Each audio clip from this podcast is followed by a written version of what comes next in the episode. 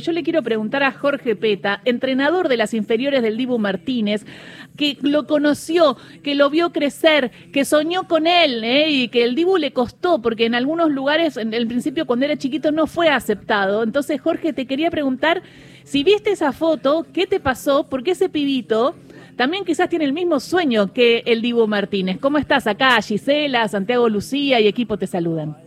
¿Qué tal? Muy buenos días, ¿cómo les va? Muy bien, muy emocionados, Jorge. Eh, y ayer el Dibu también estaba emocionadísimo eh, en, el, en el colectivo, saludando a todos y hasta se encontró con un mini Dibu Martínez. Sí, vos sabés que ese video me lo pasaron eh, el domingo. Me reía solo. No, impresionante. Ahora, ¿cómo lo conociste al Dibu? Contanos. Bueno, nosotros con Cacho Gonzalo que es el que llevó a Orteguita a River, eh, trabajábamos, agarramos el Club Atlético San Isidro que venía de pedir licencia y bueno, informamos todas las divisiones inferiores y entre esos chicos nos llevamos a Dibu con 10 años. Vos estabas, Jorge, en Mar del Plata. Sí, sí, sí, sí, yo acá en Mar del Plata. Y entonces eh, buscaste más o menos al semillero, a los que había en Mar del Plata, que eran buenos jugadores, y te fijaste en ese pibe de 10 años que quería atajar, o el Dibu antes jugaba en, otra, en otra formación o siempre atajando?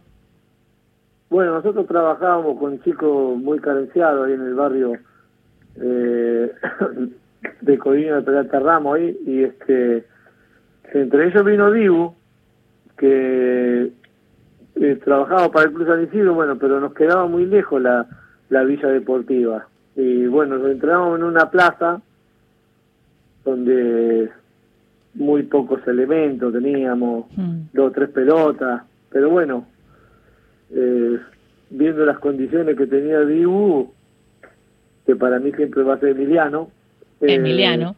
Sí, tuvimos la, la suerte de verlo y, ya lo veíamos que de chiquito pintaba para otra cosa. Emiliano, ¿Emiliano viene de familia humilde? Sí, bueno, los papás muy laburadores. El padre trabajaba en el puerto de fletero y la mamá limpiaba casa por hora. Y este, bueno, eh, lo llevamos a probar a Buenos Aires. Primero Boca, después River, no, no tuvo la suerte de quedar y después eh, lo llevamos a Independiente, donde lo ve Pepe Santoro con ese ojo clínico que tiene, y bueno, ya lo deja ahí Independiente. Jorge, cuando decís que entrenaban con, con Diego en Mar del Plata en una plaza y que ustedes les veían condiciones, ¿qué condiciones tenía ese pibe de 10 años que a vos te llamaban la atención y que decías, este pibe puede llegar? Bueno, primero la contextura física que tenía. Por la edad que, que él tenía era muy grande. Te digo más, nosotros... Eh, en algunos partidos venían los contrarios y le decían al referí que le mostraran el documento porque no lo podían creer. Era gigante. Sí, ya era grandote, viste, de chico. Y bueno, después tenía una potencia en las piernas impresionante que lo llevó a hacer lo que es, ¿no es cierto? Jorge, y el Dibu, así como recién estaba contando Gisela, que, hay pibes que hoy se lo tienen evidentemente como espejo, que, se ponen el, el, buzo del Dibu Martínez, que sueñan en ser como él. ¿En ese momento el Dibu soñaba con, ser como algún otro arquero? Bueno, él, a él siempre le gustó Filiol. Mira, Filiol. Sí, y este, bueno, tuvo la suerte de conocerlo también porque integró las selecciones juveniles y y ahí lo vio a Filiol, que era su gran ídolo, ¿no es cierto? Jorge, en el momento de la definición por penales, porque en, el recorrido de Argentina hacia la Copa del Mundo hubo dos, obviamente en el partido decisivo ante Francia y quizás en el partido más caliente de todos que jugó Argentina en el Mundial, que fue con Países Bajos. Y en las dos definiciones hay una enorme respuesta de Dibu. Vos conociéndolo, eh, siendo importante en la formación de él como, como arquero. Eh, ¿cómo, cómo, ibas viviendo? ¿Qué te pasaba? Y si te imaginabas que iba a terminar de la forma que terminó eh, cada una de las definiciones por penales. Bueno, mira, yo los partidos me gusta verlos solo, con mi hijo, porque por ahí, viste, siempre hay alguno que viene a hacer un comentario y ya ahí ya no me gusta, pero bueno, este, yo le digo al pibe mío, le digo, vas a ver que el loco este se va a atajar uno o dos penales seguro. Y bueno, no me equivoqué, la verdad que sí, estuvo muy bien. Y ahora todos los que le vayan a patear ya va a ser diferente, ¿eh? Se van a ir con más miedo. Sí, aparte hay algo provocador, ¿no? De, del Dibu que, que, lo maneja muy bien, ¿no? Que se siente la, la, personalidad, la suficiencia con la que vive ese momento, cuando generalmente lo que prima ahí es el temor y el nerviosismo, ¿no? Es como que se potencia en esa instancia, Dibu. Sí, sí, seguro. Pero bueno, él lo que tiene es que no le gusta perder ni a la bolita. es así, ¿no? Sí, es así, por eso se, se pone... Se... Yo digo siempre que él entra a una cancha y se transforma Después de la cancha es un pibe normal como cualquiera. Bueno, ahí me gustaría rescatar dos gestos que hacen que uno vea al Dibu, eh, a Emiliano, como una personalidad distinta, en el sentido que, por ejemplo, hace esto que dice Santi, ¿no? Digo, mira cómo te como, le baila, lo, le hace la psicológica, es muy bueno para hacer la psicológica, implantar eh, eh, temor hacia el otro o algo que no está en control, diríamos, ¿no? Como él teniendo el control. Pero después tranquilo, es capaz de ir a levantar a Mbappé y darle un abrazo. Y gestos así, tuvo gestos, pero súper humanos. que tiene un psicólogo, que es algo muy poco habitual, lo que necesita hablar con su psicólogo después de un partido. Es tan humano, ¿no? Digo, es eh, eh, eh, una personalidad interesante la de Emiliano, ¿no? Claro, porque mucha gente se se queda con lo que ve en televisión, ¿no es cierto? Pero uno conociéndolo como es, él, es así. Él es tranquilo, muy familiero, si le puede dar una mano a alguien se la da.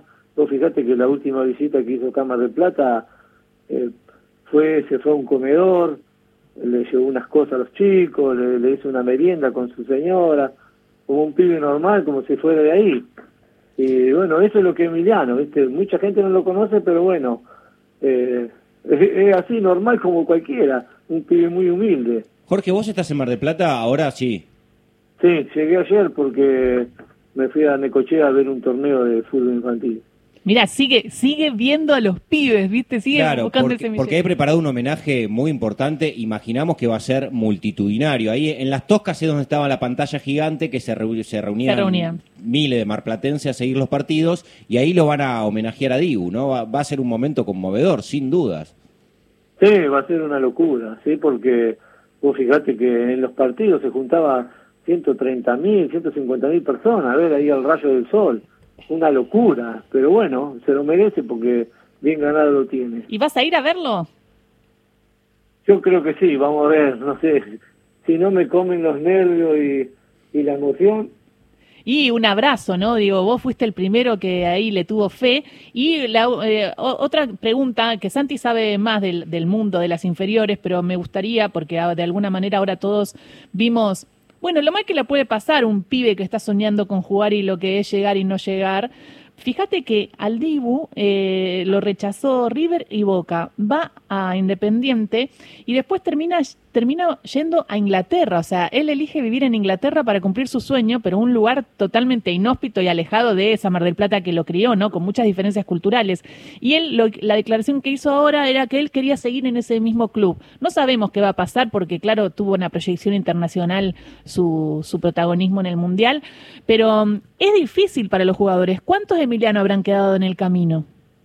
No, seguro, seguro. Yo siempre eh, comento y digo que uno cuando trabaja con chicos tenés que ser más psicólogo que profe, porque vos, inclusive el pibe que lleva a probar, tenés que ir y diciéndole las cosas como son, porque muchos por ahí lo llevan y no tienen la suerte de quedar, y ya se vienen medio eh, cabizbajo, medio bajoneado, pero bueno, eh, hay que prepararlo al pibe, porque no lo podés largar porque si nomás, por más condiciones que tenga, ¿no es cierto? Eso es lo que lo bueno que tenía Emiliano, que tenía una mente muy fuerte. Eh, vos fíjate que volvimos de esas dos pruebas, y parecía que le habían dado una inyección para meterle más para adelante. Cualquier otro pibe ya venía más, más calladito, ¿viste? Pero bueno, y cuando le toca irse independiente, uno lo veía grandote de físico, pero tenía 12 años, era un pibito, era. Jorge, eh, contame qué te pasa vos. Recién eh, acabás de, decir que, estuviste en Ecochea viendo un partido. Eh, seguís trabajando este, y vinculado al fútbol a través de, las infancias. ¿Qué te pasa a vos cuando ves hoy? Intuyo que muchísimos pibes el sueño de ser como el Dibu cuando vos estuviste con el Dibu, como er, cuando era como esos pibes que hoy estás viendo este, jugar en Necochea y en Mar del Plata. Uh, muchas veces me causa gracia porque por ahí vas por la calle, ¿viste? Y, y no lo conocen a uno, porque es la, realidad.